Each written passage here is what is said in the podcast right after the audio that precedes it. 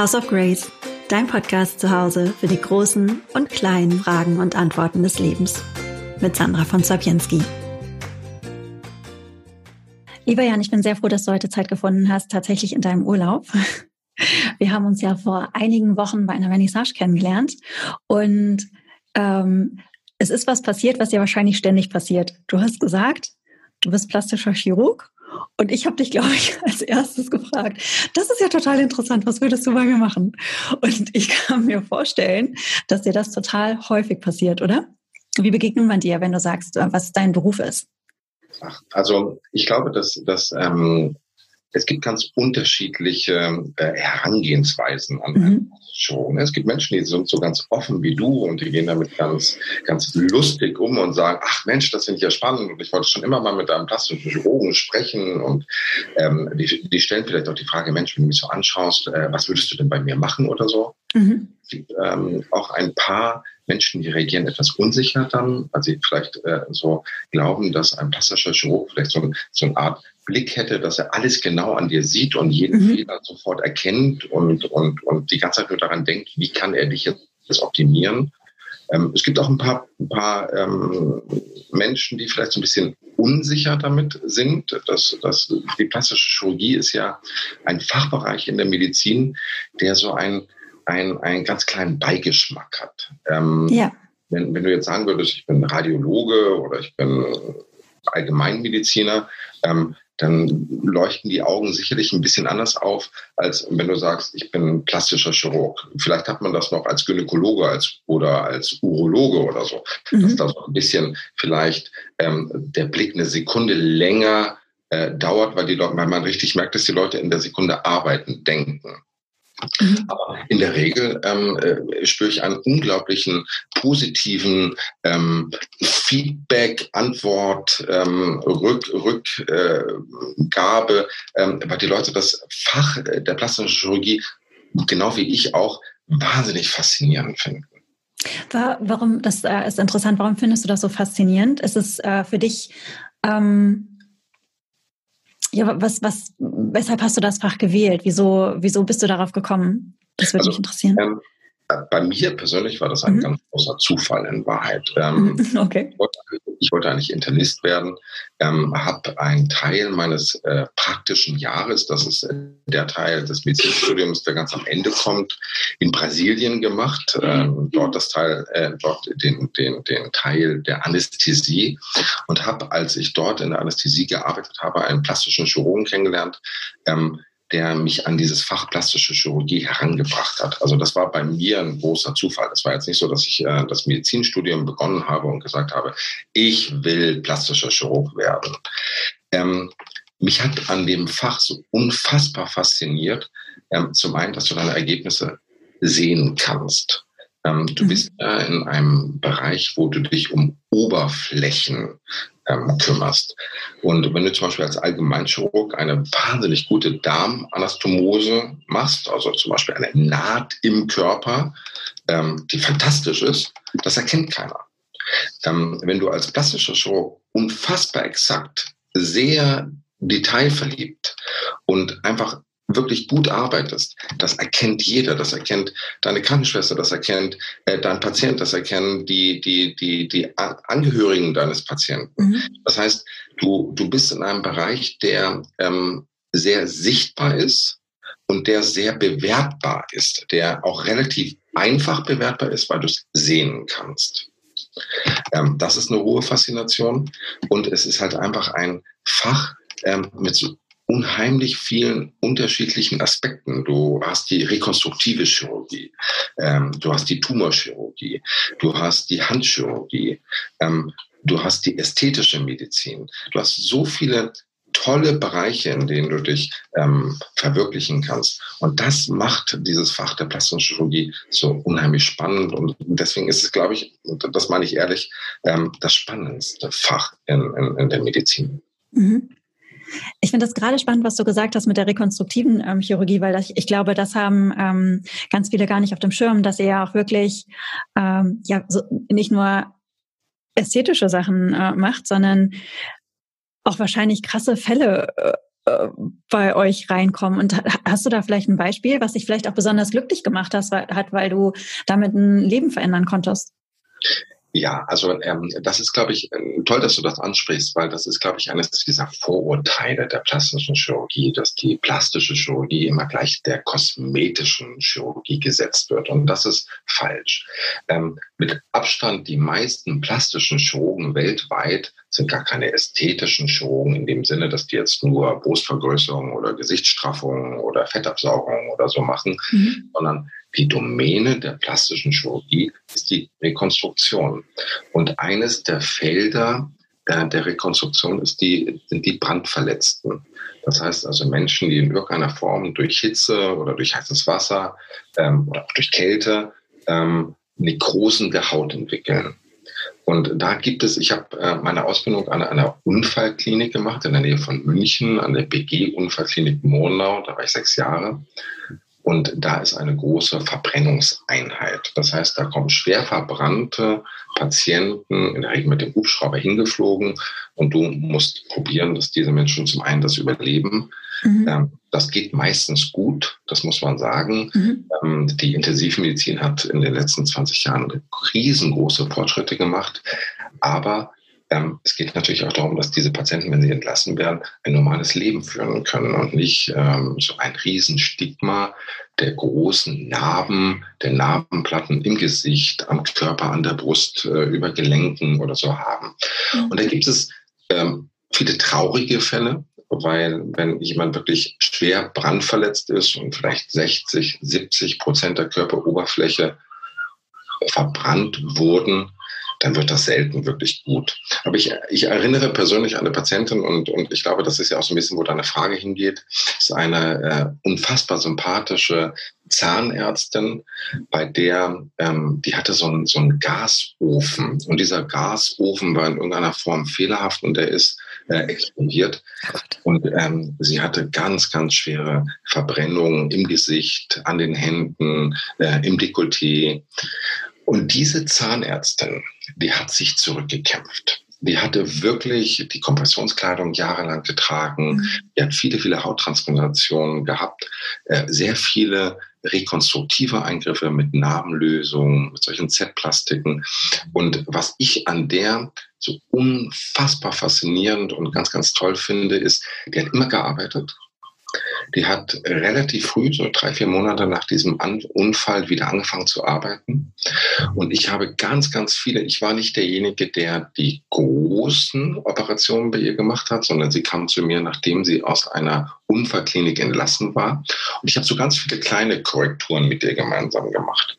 Und ähm, was mich an der so glücklich gemacht hat, ist, dass sie immer wieder nach jedem Eingriff für einen neuen kam und gesagt hat, Herr Nebendahl, ähm, jetzt kann ich meinen Daumen wieder bewegen. Ich kann jetzt als Zahnärztin wieder das, die und die Behandlung anbieten. Mhm. Und jetzt kann ich das wieder machen. Und ich, ich, ich habe eine neue Webseite und ich, ich habe jetzt zum Beispiel ein, ein neues Bild von mir. Ich habe sonst immer nur meine rechte Seite gezeigt.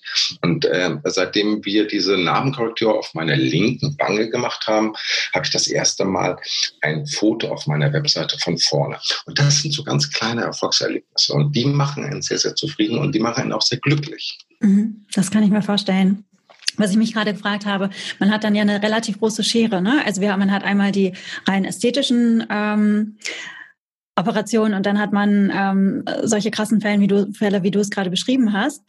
Wie wie verhält sich wie wie hat sich dein dein Wert von Schönheit eigentlich mit den Jahren dann geändert? Weil einmal geht es um das Überleben und äh, Lebensqualität auch zu verbessern und dann sind es ja auch Optimierungsmaßnahmen oder oder ähm, beziehungsweise ähm, Eingriffe bei Dingen, bei Körperteilen, mit denen Menschen einfach nicht zufrieden sind.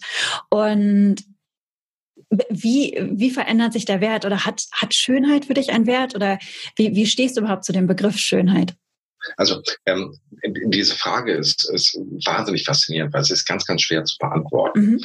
Ähm, das ist so ein fast schon abendfüllendes Thema, wenn du dich da verhältst. Was ist wertvoller? Ne? Muss ich jetzt jemanden, der mit seiner Nase beispielsweise nicht zufrieden ist, obwohl er eine völlig normale Nasenatmung hat, ja. oder zum Beispiel ein Höcker, und ist mit dieser Höckernase tief unglücklich, mhm. äh, und ein anderer, der hat sich, sagen wir mal, eine, äh, einen Finger abgeschnitten und du, du, du äh, würdest eine Transplantation vielleicht von einer Zehe an diesen, für diesen Finger als Rekonstruktion machen.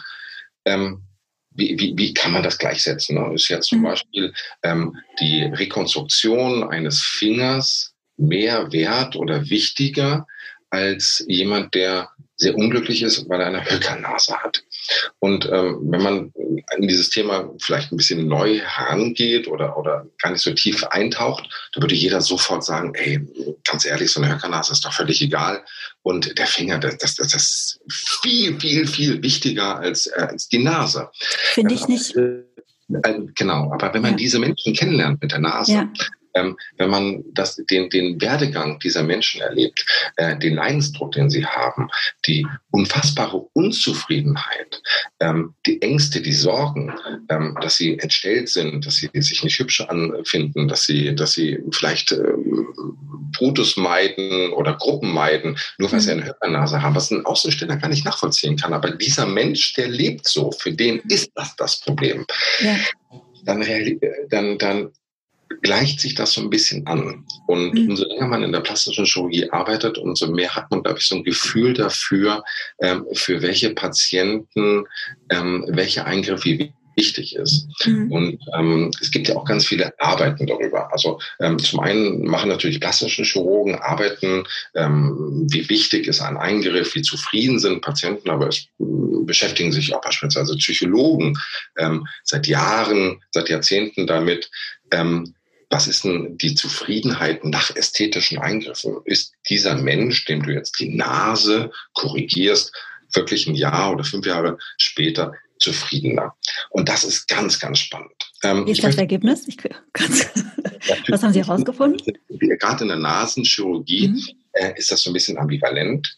Mhm. Ähm, die Nasenchirurgie ist so ein bisschen ein undankbares Fach in der plastischen Chirurgie. Hätte ich nicht gedacht. Meine ja, Nase ist ja auch operiert, aber muss ich gleich erzählen. Die Nasenpatienten, ja. die schimpfen immer ein bisschen. Die sagen, oh, ah, okay. die Nase ist doch noch nicht so ganz gerade und sie, sie, sie weicht vielleicht ein bisschen nach rechts oder ein bisschen nach links ab. Und ähm, die Patientenzufriedenheit in der Nasenchirurgie, die ist relativ schlecht. Man hat so Ergebnisse um die 70 Prozent. Das heißt, die Weiterempfehlung oder die, die Aussage, würden Sie diesen Eingriff unbedingt nochmal machen, die würde von 100 Patienten ungefähr so bei 70 sein, die sagen, ja, ich würde das sofort nochmal mhm. machen. Mhm. Der Eingriff in der plastischen Chirurgie mit der höchsten Zufriedenheit ist übrigens das Schlupflied. 98 von 100 würden mhm. diesen Eingriff sofort wiederholen. Und der zweite, äh, der, der Eingriff, der an zweiter Stelle steht von dieser Patientenzufriedenheit, ist die Brustverkleinerung. Mhm. 94 von 100 Patientinnen würden sofort ihre Brüste wieder verkleinern lassen. Und das ist insofern sehr interessant, weil eine Brustverkleinerung hinterlässt Narben auf der Brust. Ja. Und trotzdem sagen diese Patienten, Mensch, das hat mir so viel Lebensqualität gebracht. Ich kann einen normalen BH anziehen, ich kann normal joggen gehen, ich kann, ich kann einfach nur mal ein T-Shirt tragen, ich habe weniger Rückenschmerzen, mhm. ich habe keine Träger mehr, die mir die Schultern so einschneiden. Und da gleicht sich das, was wir so ein bisschen gesagt hatten mit dieser Höckernase und vielleicht der Rekonstruktion eines Fingers, da gleicht sich das so ein bisschen an. Und Außenstehende verstehen das häufig nicht, dass dieser Leidensdruck und die Lebensqualität von diesen Menschen sich wirklich erheblich verändert, wenn man bestimmte Stigmata korrigieren kann. Ja. Also meine Nase ist ja auch operiert. Die war vorher dreimal gebrochen. Wahnsinn, oder? Ich habe es geschafft, mir die Nase dreimal zu brechen. Und, oder? Wie bitte? Bist du Boxerin oder machst du Kampfsport? Ja, habe ich auch gemacht. Ich habe auch Kampfsport gemacht, aber da habe ich mir die Nase nicht gebrochen, sondern das war einmal äh, beim Fahrradfahren, da war ich ganz klein. Dann war sie beim zweiten Mal gebrochen. Das war da war ich 15 und war in so einem Tennisclub und da kam gerade die Techno-Phase auf. Und da hat einer so getanzt, dass er mit der Faust immer so in der Luft gehämmert hat. Und ich habe das nicht gesehen, ging da lang, er hat mich nicht gesehen und hämmerte mit dieser Faust auf meiner Nase drauf. Und das Blut schoss auf die Tanzfläche.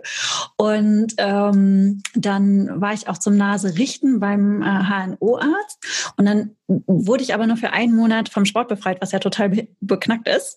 Ähm, weil die Nase natürlich noch gar nicht fest ist. Und ich bin, war sportlich damals sehr untalentiert und habe, ich sage es mal so gerne, den Basketball bei einem Basketballspiel mit dem Gesicht gefangen und dann war es dann auch wieder hin mit der Nase. Und die war dann so krumm und schief auch von innen. Ne? Die hatte so eine S-Form und hatte auch einen ganz deutlichen Höcker. Die war auch vorher vom Anfang an schon noch nicht so klein, aber halt, ja, es war halt, ähm, es war halt, es war schon also einmal diese Höckerform, dann innen drin halt eben die RMS-Form der Nasenscheidewand. Und dann war es auch noch so, dass beim Schlafen, das hat mein Ex-Mann wahnsinnig gemacht, das war ganz lustig.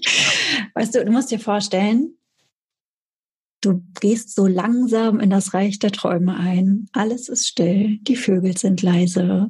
Ja, bist gerade dabei einzuschlafen und auf einmal aus dem Nichts kommt so ein Geräusch.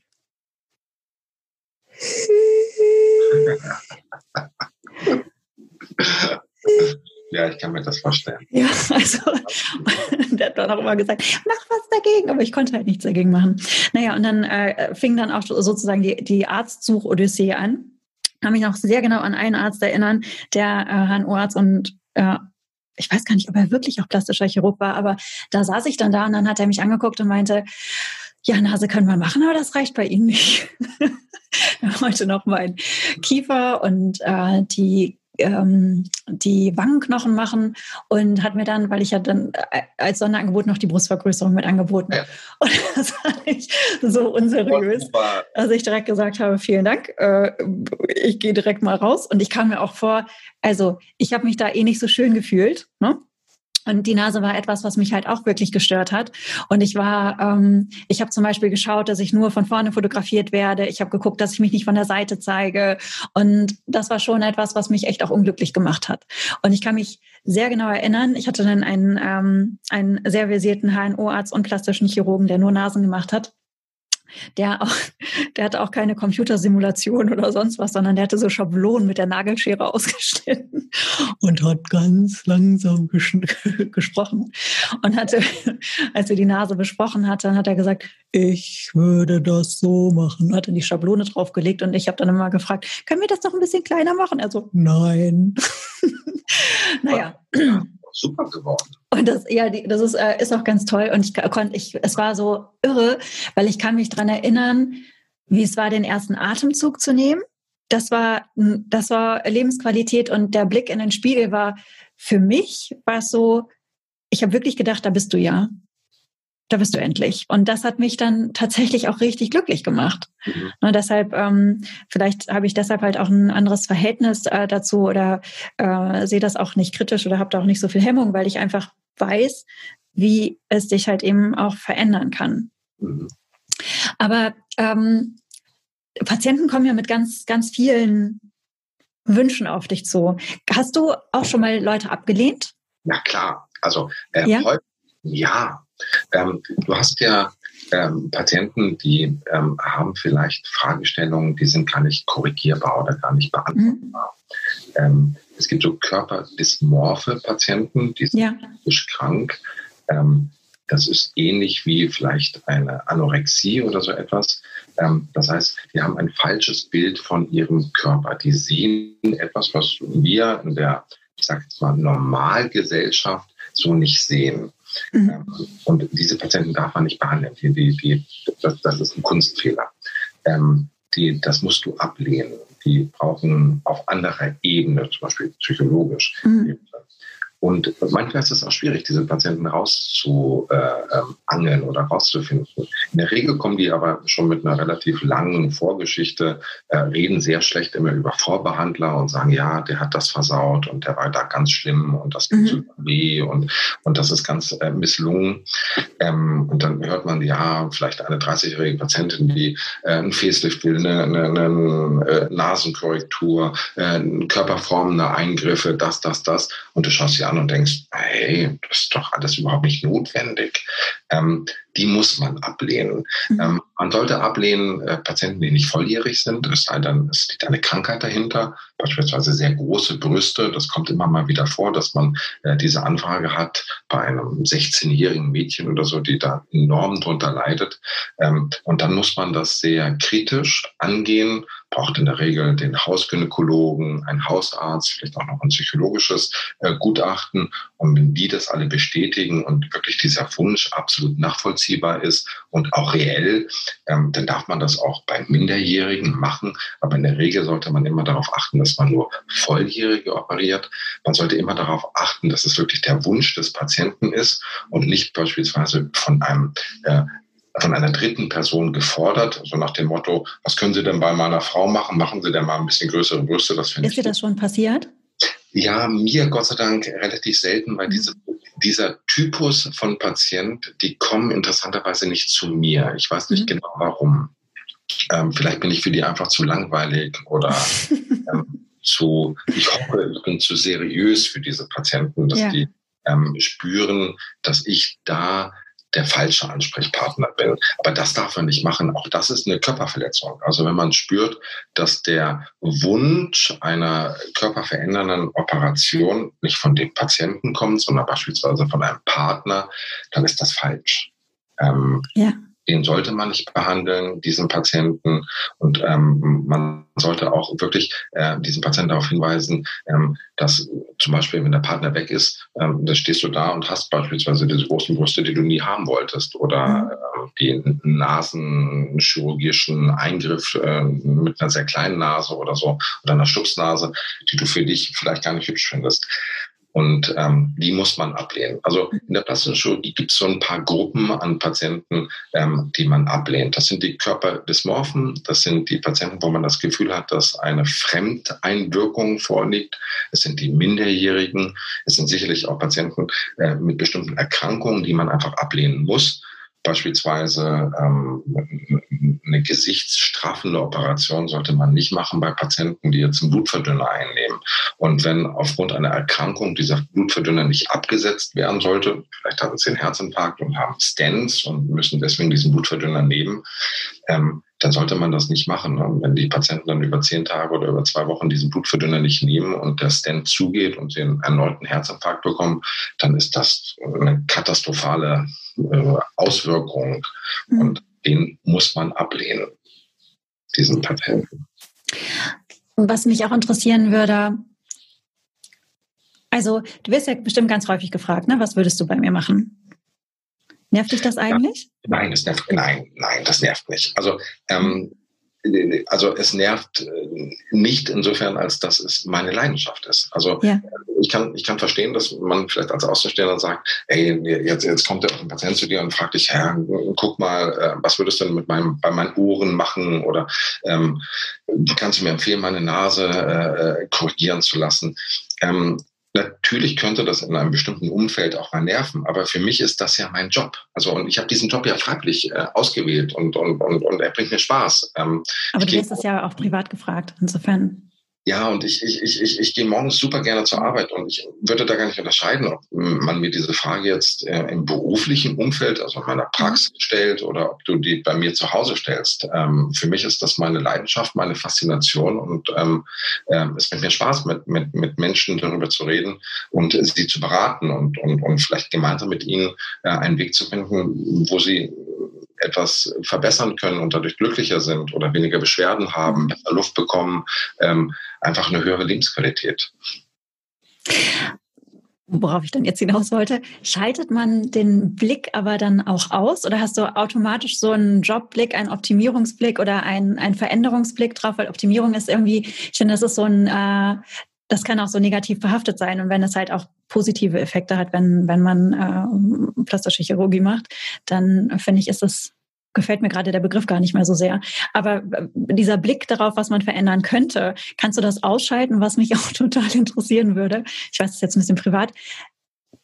Siehst du deine Frau auch so an? Also guckst du dann an, denkst so, oh, ja, da könnte man vielleicht doch ein bisschen straffen, oder? Ich kann dir dazu eine lustige Geschichte erzählen. Wir haben, okay. äh, Dermatologe gekommen, haben wir eine Technik oder bieten eine bestimmte OP-Technik an, wo man Dellen oder Einziehungen bei der Zellulite behandeln kann. Das, ist, mhm. das heißt Zelfina.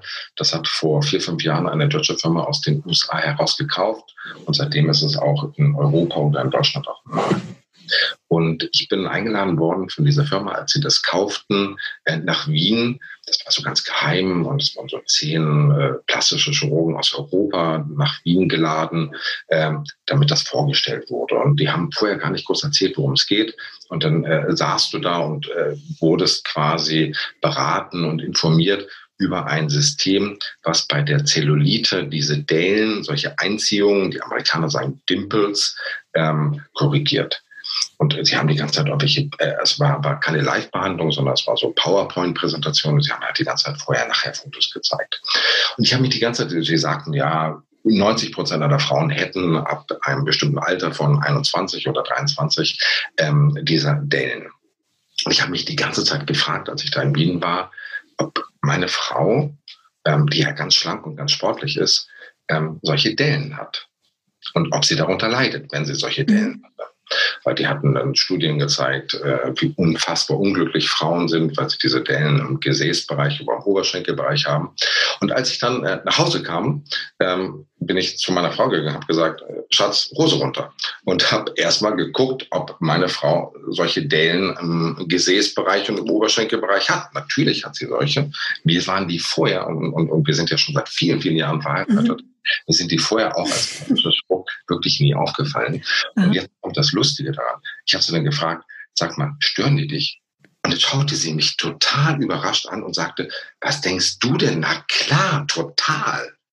Und das war etwas, weißt du, wenn, wenn du mit jemandem sehr lange zusammen bist, mhm. diese Person sagt plötzlich, äh, weist dich quasi auf einen Fehler oder einen Manko hin, den du vorher nie gesehen hast und den, den, der, der gar nicht aufgefallen ist.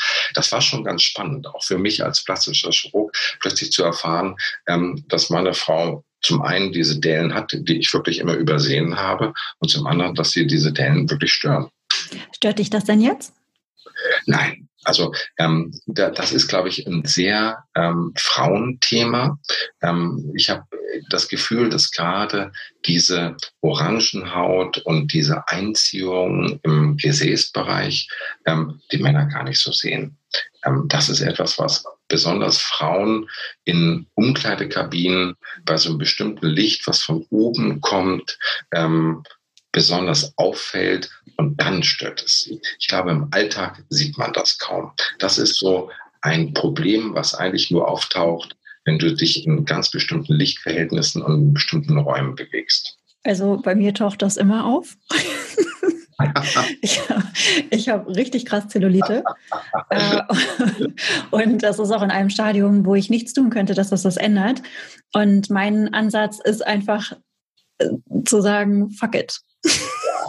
ich versuche mich damit jetzt einfach zu arrangieren. Ich, ich äh, könnte, könnte die Vogue am liebsten verklagen, dass sie damals in den 30er Jahren das als überhaupt als Schönheitsmerkmal, Marke ähm, propagiert hat, weil das war vorher einfach total normal.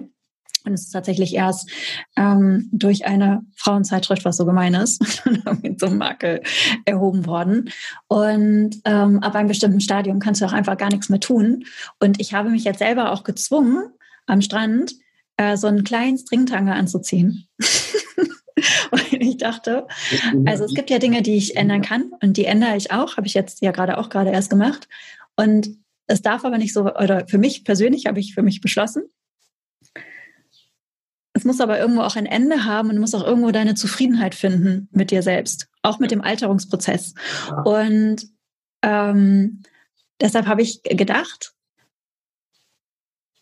der Ansatz muss für mich sein, einfach, dass das egal ist und ja. dass du dich wohlfühlst, auch mit den Dellen am Hintern. Und es gibt auch auf Instagram gibt es ja so viele Pro-Zellulite-Bewegungen, ja. Also es gibt Frauen, die extra ihren Hintern zusammenkneifen, um zu zeigen, dass das halt eben normal ist, weil jede Frau hat das. Es gibt so wenig Frauen, die wirklich überhaupt gar keine Zellulite haben. Ich kenne, ich habe zwei Freundinnen, die, die keine haben. Aber ansonsten jede. drei Freundinnen. Und ähm, das finde ich, ja, ich, ich glaube, dass man mit bestimmten Dingen oder für mich persönlich, das ist jetzt der Part, wo ich einfach meinen Frieden mit äh, finden möchte. Aber frag mich mal in einem Jahr. oder zwei Jahren, wenn ich weiter altere und wenn sich das weiter so ausbreitet. Du hast so richtig, richtig dolle Dellen. Also könntest du Wasser einfüllen. Doch, das ist so. Aber sag mal, wie ist das denn bei dir, wenn du dich selbst im Spiegel anguckst? Ja, weil du beschäftigst dich ja dann ja auch viel mit Schönheit. Findest du dich dann selbst schön oder guckst du dich dann an und denkst, oh, das könnte ich jetzt vielleicht auch verändern oder das könnte ich auch machen? Ja, ich habe ja ganz viele Mankos. Also ich habe Haarausfall, ich habe ja ganz hohe Geheimratsecken, ich habe richtige Löcher auf dem Kopf, hinten so, so, so, so, so nahezu schon kreisrunden äh, mhm. Katzenansatz. Ich habe Schlupflider, ich habe äh, Tränensäcke. Ähm, aber mich stört's nicht. Also, also du beschreibst dich gerade, ne? Als ob du, äh, als man hat Horst Tappert im, im Kopf. Genau. So siehst du aber nicht aus. Ja. mein, eine meiner Lieblingsoperationen und, und, und eine der OPs, die ich mit Abstand am meisten durchführe, mhm. sind die Schlupflider, also die mhm. Entfernung von überschüssiger Haut oder zu viel Haut am Oberlid. Und ähm, das ist ganz lustig, weil ich habe wirklich echte Schlupflider. Und wenn ich diese Patienten berate, ähm, dann gibt es so, ich würde sagen, jeder vielleicht dritte, vierte Patient spricht mich darauf an und sagt, Sie haben das aber auch. Und ähm, das ist ganz, ganz interessant, weil ich dann immer sage, ja, stimmt. Und damit ist das Thema auch für die Patienten durch. Also man würde ja eigentlich erwarten, dass die dann so nachfragen und sagen, sagen Sie, Herr Nebenwald, warum lassen Sie sich denn nicht operieren oder warum verändern Sie das nicht? Sondern die Patienten gucken, man spürt das so ein bisschen, dass die sich so ein bisschen darauf konzentrieren, die wirklich also auf das Oberlied zu gucken. Da merkt man so ein bisschen, dass sie sich vielleicht nicht trauen und irgendwann kommt es raus und dann sagen die, Herr Nebenwald, Sie haben aber auch Schlupflider. Und wenn man dann sagt, ja, stimmt, richtig, ähm, dann ist das Thema für diese Patienten auch durch. Aber für dich? Ähm, also ich würde es gerne, diese, diese Schlupflied-OP würde ich gerne machen, gar nicht aus äh, äh, kosmetischen Gründen, gar nicht, weil ich glaube, dass ich dann besser aussehe oder so, sondern äh, weil es mich in meiner Lebensqualität stört. Mhm. Ähm, ich habe äh, gerade abends immer weniger Lust zu lesen, ich habe so ein schwere Gefühl in den Oberlidern. Ähm, und ich kann auch so ein bisschen schlechter aus den Augen rausschauen. Man merkt das. Also ich, mhm. ich habe so kleine Vorhänge und ich glaube, wenn diese Vorhänge weg sind und, und diese überschüssige Haut entfernt wurde, kriegst du das Auge einfach deutlich leichter auf. Und ich glaube, das ist bei mir persönlich die Lebensqualität verbessern würde. Und das ist es ein Eingriff, von dem ich so ein bisschen träume, ihn machen zu lassen und mir das wünsche. Ich habe es aber noch nicht so richtig timen können, weil man fällt danach schon zwei bis drei Wochen aus. Mhm. Und ich wollte meinen Jahresurlaub oder so einen zweiwöchigen Urlaub ähm, dafür bisher nicht opfern, weil du kannst mhm. dann auch nicht Sport machen, du kannst da nicht wirklich reisen, sondern du solltest dich eher so ein bisschen zu Hause aufhalten und jetzt nicht zu aktiv sein, mhm. sonst heilt es aber noch langsamer. Und die blauen Flecken benötigen noch mehr Zeit, äh, um, um abzuklingen. Und insofern ist das bei mir einfach noch nicht passiert. Aber ähm, das ist ein Eingriff, den ich mit Sicherheit in, in, in einem nahen Zeitraum äh, vornehmen lasse. Und so reine Schönheitssachen? Also guckst du dich an und denkst, mh, hm, wenn ich das machen würde oder, oder auch so minimalinvasive äh, Sachen wie Botox oder Hyaluron, denkst du dann, boah, da könnte ich was Kommt ja, was rein? Botox mache ich seit vielen, vielen Jahren mhm. ähm, im Zornesfaltenbereich, weil ich einfach dadurch viel weniger Kopfschmerzen habe. Eigentlich gar keine Kopfschmerzen mehr. Mhm. Das war aber ähm, nicht Ziel meiner ersten Botox-Behandlung, sondern es war so ein bisschen ausprobieren und so ein bisschen mutig sein. Und ähm, ich hatte auch eine relativ starke Zornesfalte. Ähm, und bei mir mache ich das zum einen glaube ich, damit diese Zornsfalt auch gar nicht wieder auftritt, aber der größere Grund ist, ähm, ich habe einfach keine, keine Kopfschmerzen. Ähm, ich hatte immer so einen, so einen ähm, vorderen Kopfschmerz und der ist, seitdem ich vielleicht in den letzten zehn Jahren, seitdem ich äh, mich selber botoxe, ein, zweimal aufgetreten und sonst war der viel, viel häufiger da. Mhm. Ähm, ansonsten Hyaluron habe ich bei mir noch nicht ausprobiert, ist aber etwas, wovor ich überhaupt keine Sorge hätte und, und, und, und wenn mich irgendwas in meinem Gesicht stört, sofort machen würde. Ich bin nicht allzu eitel. Also das ist, ich bin jetzt niemand, der viel in den Spiegel schaut. Und ich bin auch niemand, der jetzt irgendwie vielleicht äh, ein Foto von mir in einer äh, Verarbe weiterverarbeitet und mal so ausprobiert, wie sehe dann das aus, wenn ich jetzt höhere Wangenknochen hätte oder äh, mehr Volumen im Wangenbereich mhm. oder größere Augen oder so. Ähm, ich habe da bisher nie drüber nachgedacht. Also das ist so ein, ich hatte da auch gar keine keine Zeit für. Also das, das ist auch noch so ein Thema. Ähm, ich, ich arbeite sehr viel, ich habe Familie. Ähm, ich komme gar nicht dazu, jetzt mir da viele Gedanken darüber zu machen, was ich an mir selber optimieren könnte. Und ich hatte bisher auch nicht das innere Verlangen. Jetzt habe ich, jetzt, jetzt habe ich so viele Fragen gerade, die ich dir genau stellen möchte. Ähm, wie es ist ja, ist ja gut eigentlich, dass du, dass du dir gar nicht so den Kopf darüber machst. Und da arbeiten ja viele Frauen auch dran. Und es gibt ja die Body Positivity, Positivity Bewegung, ähm, was ja grundsätzlich auch total gut ist. Wobei ich glaube, das ist aber ein ganz anderes Thema. Vielleicht schenkt man dann auch wieder in anderer Form dem Körper zu viel Aufmerksamkeit. Ähm, oder es kann auch Druck ausüben, weil man dann alles akzeptieren muss. Aber grundsätzlich ist das ja eine, eine ähm, total gute Sache, dass äh, es eine Bewegung gibt, dass Frauen, ähm, dass Frauen gesagt wird, also insbesondere Frauen, weil wir einfach einen höheren Schönheitsdruck haben als Männer, das würde ich jetzt einfach mal so postulieren. Und ähm, dass ihnen gesagt wird, ähm, du bist gut so, wie du bist. Und wie stehst du denn dazu? Weil wenn jetzt jeder sich so gut finden würde, wie er ist, dann hättest du ja, dann hättest du schon noch einen Job, weil wir ja die rekonstruktive Chirurgie haben. Aber wie, hast du, wie, wie stehst du denn dazu?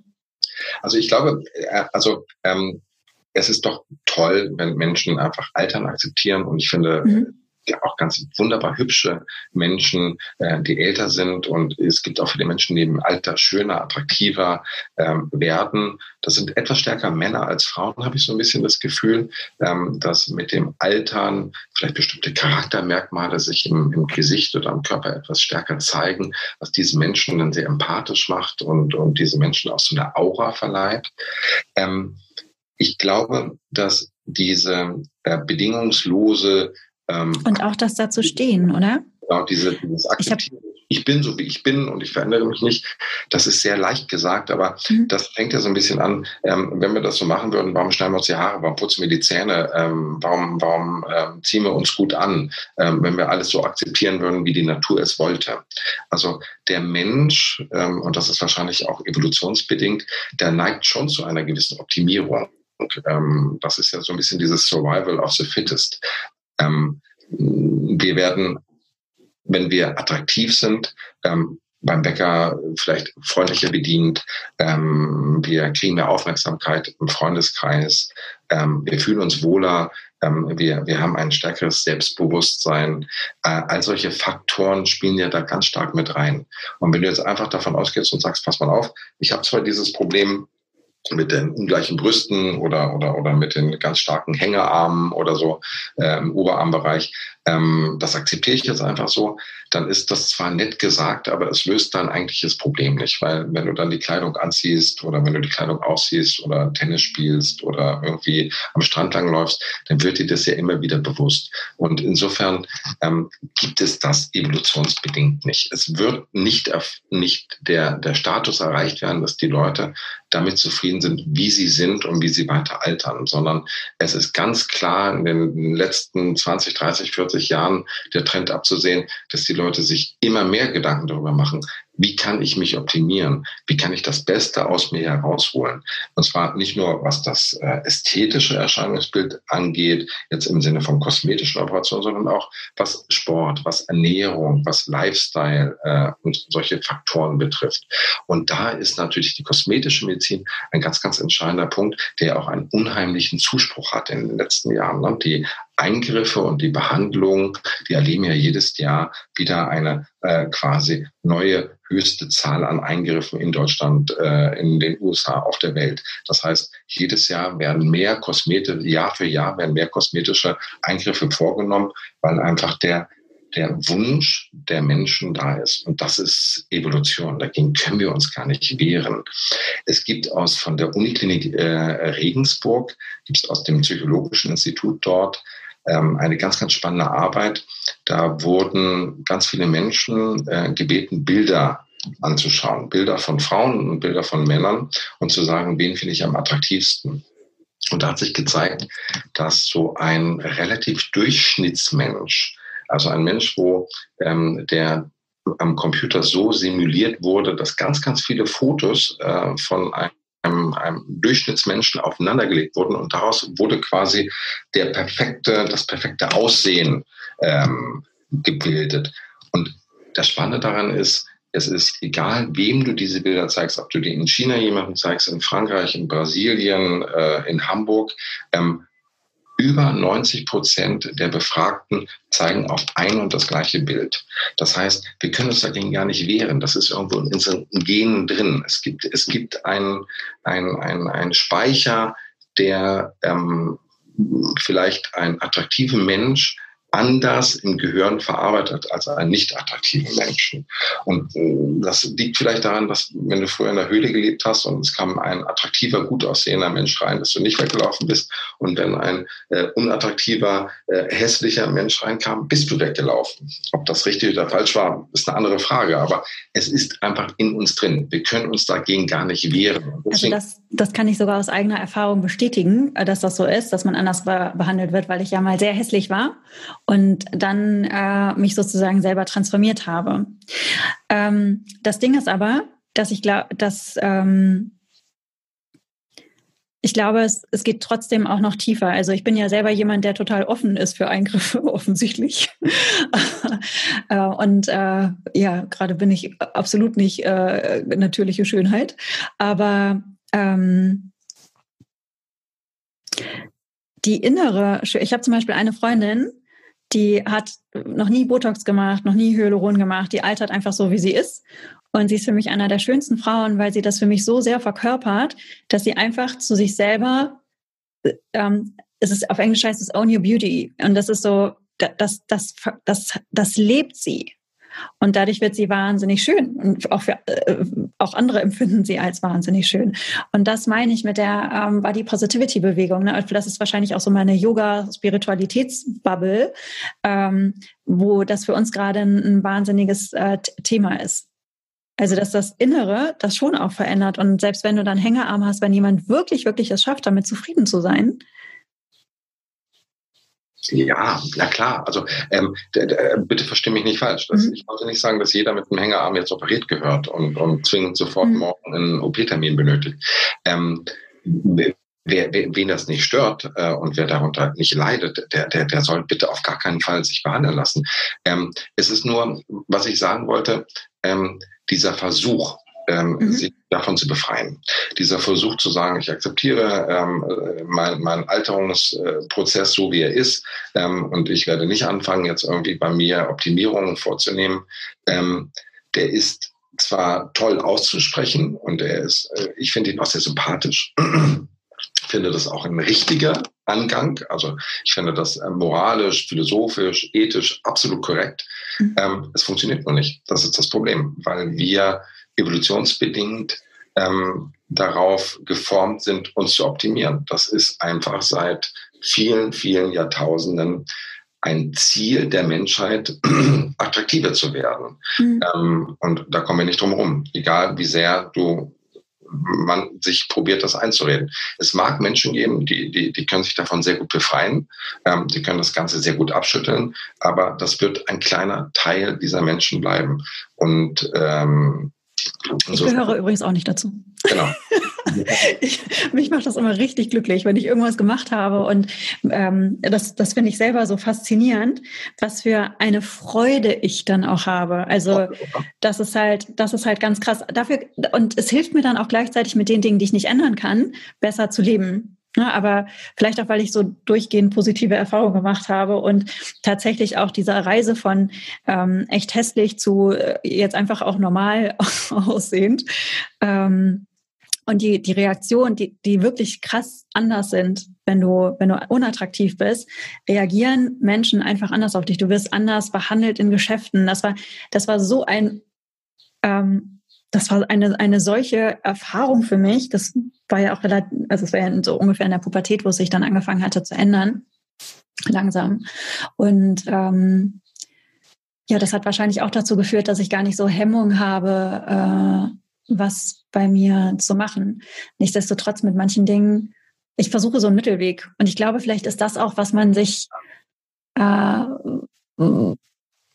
vielleicht ist das auch einfach der Weg der kommenden Jahre, dass, dass du, ähm, dass du Zufriedenheit und Optimierung miteinander vereinst oder ähm, genau. vielleicht oder noch viel schöner. Ähm, ich, ich mag diesen Begriff Choice Feminism so gerne, dass du selber für dich entscheidest, was für dich Schönheit ist und dich dir da einfach nirgendwie gar nicht irgendwie reinreden lässt. Ja. Und das nicht nur auf Frauen bezogen, sondern auch auf Männer.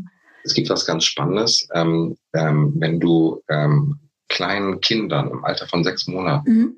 Fotos zeigst dann ist es so, wenn du ihnen ein Foto einer attraktiven Person zeigst, lächeln sie. Wenn du ihnen ein Foto einer nicht attraktiven zeigst, sie denken, es ist furchtbar, aber das, liebe Sandra, es ist nicht änderbar. Das ist, was ich damit sagen will, ähm, ich, ich finde alles super sympathisch zu sagen, ich bin, bleib genauso wie ich bin und ich bin zufrieden mit mir und ich mag mich so, wie ich bin. Super. Äh, bitte nicht falsch verstehen als plastischer Chirurg oder in der ästhetischen Medizin. Das ist total legitim und absolut erlaubt und, und perfekt.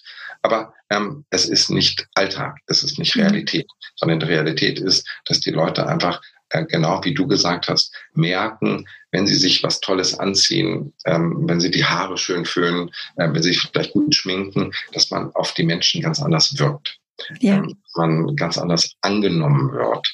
Und das ist etwas, was man, äh, egal wie positiv man damit umgeht, das wirst du nie ändern können. Und ja. jeder kennt das doch, wenn man sich ein tolles neues Kleidungsstück gekauft hat, mit was für einer Ausstrahlung man dann mit diesem Kleidungsstück plötzlich rumläuft und alle Leute sagen, hey, was toll, äh, das steht dir gut und dann, dann, dann, dann gibt es einem einfach ein ganz inneres Zufriedenheitsgefühl. Und davon können wir uns nicht befreien. Hm.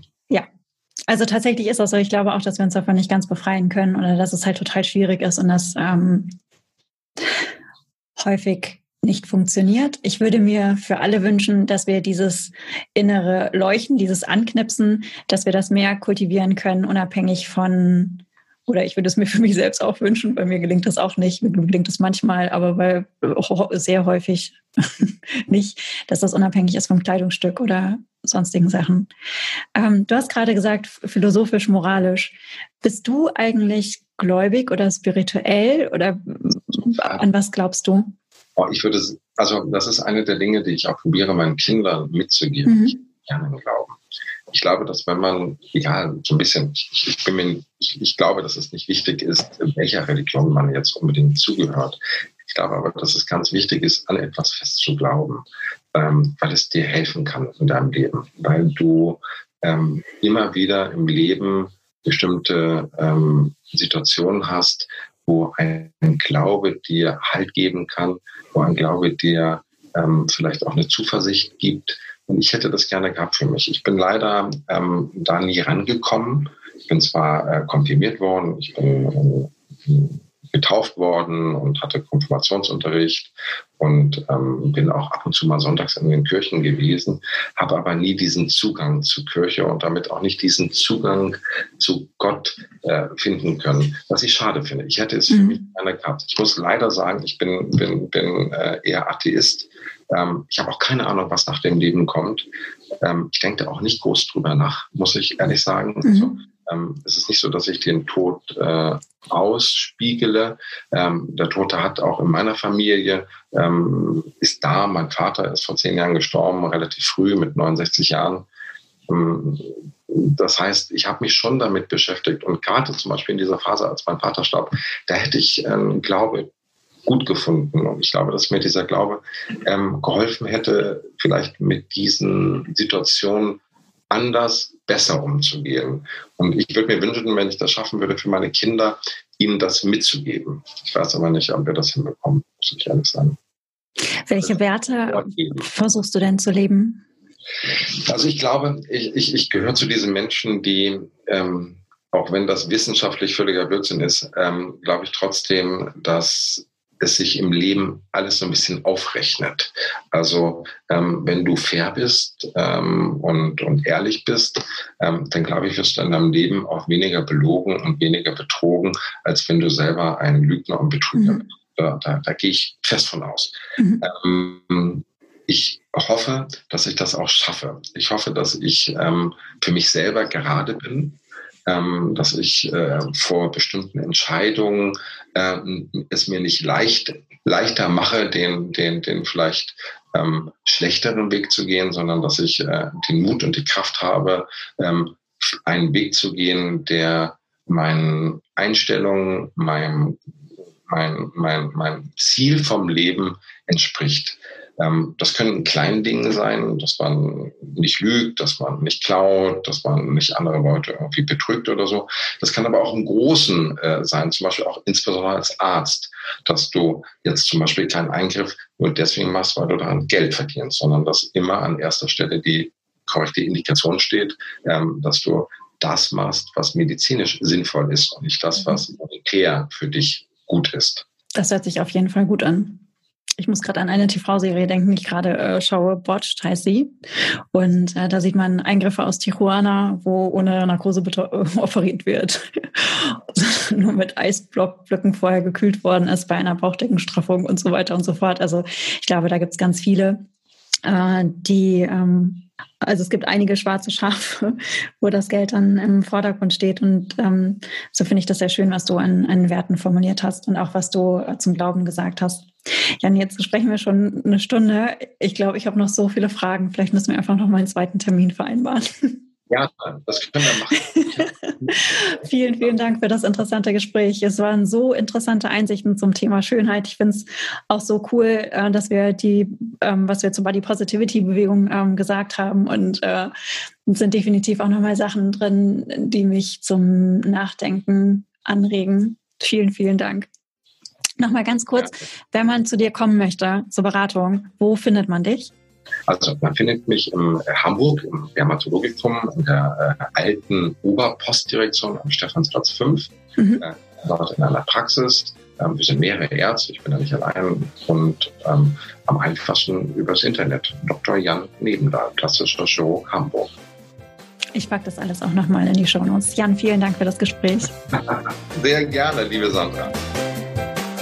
Das war eine neue Folge von House of Grace. Ich hoffe, diese Episode hat dir gefallen und falls das der Fall gewesen ist, freue ich mich sehr, wenn du zum Beispiel auf Apple Podcast eine Bewertung hinterlassen würdest und vielleicht hast du ja auch Lust, House of Grace zu folgen.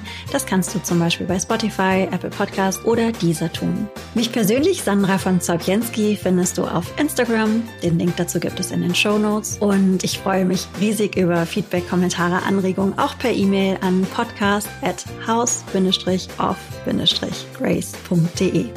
Alles Liebe, eure Sandra.